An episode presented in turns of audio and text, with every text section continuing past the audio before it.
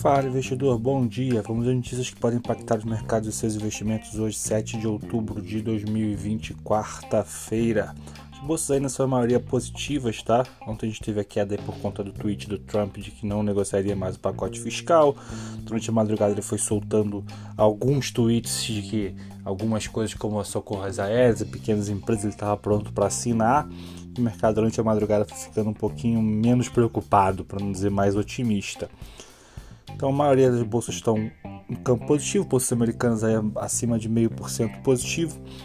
Aqui no Brasil o mercado acompanha aí é, a possibilidade do governo incorporar o chamado orçamento de guerra no, no PEC do Pacto Federativo, já criando regras caso venha uma nova onda de coronavírus para o ano que vem ou coisa do tipo. Meu receio é que isso aí acabe virando uma forma de furar o teto do mesmo jeito que era o precatório, qualquer coisa do tipo. Vamos ver. É, chama também a atenção que o, presidente pretende definir medidas impopulares de financiamento do renda cidadão para depois das eleições municipais. Então vai, vai ter algum corte, é não deixa de ser um bom sinal, vai ter algum corte, alguma coisa, porque é a única forma de financiar o renda cidadão nesse momento. Então a gente vai ver como é que isso aí politicamente avança. Né? Hoje tem o IPO da Sequoia Logística. Quem, tem, quem reservou aí vai, hoje já tem operação do papel.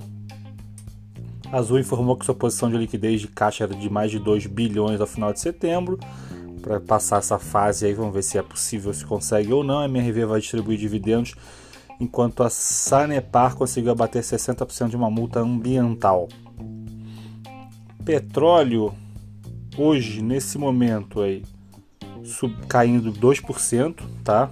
Minério de ferro ainda fechado por conta do feriado chinês, petróleo caindo 2% depois de fortes altas, né, dos últimos dias.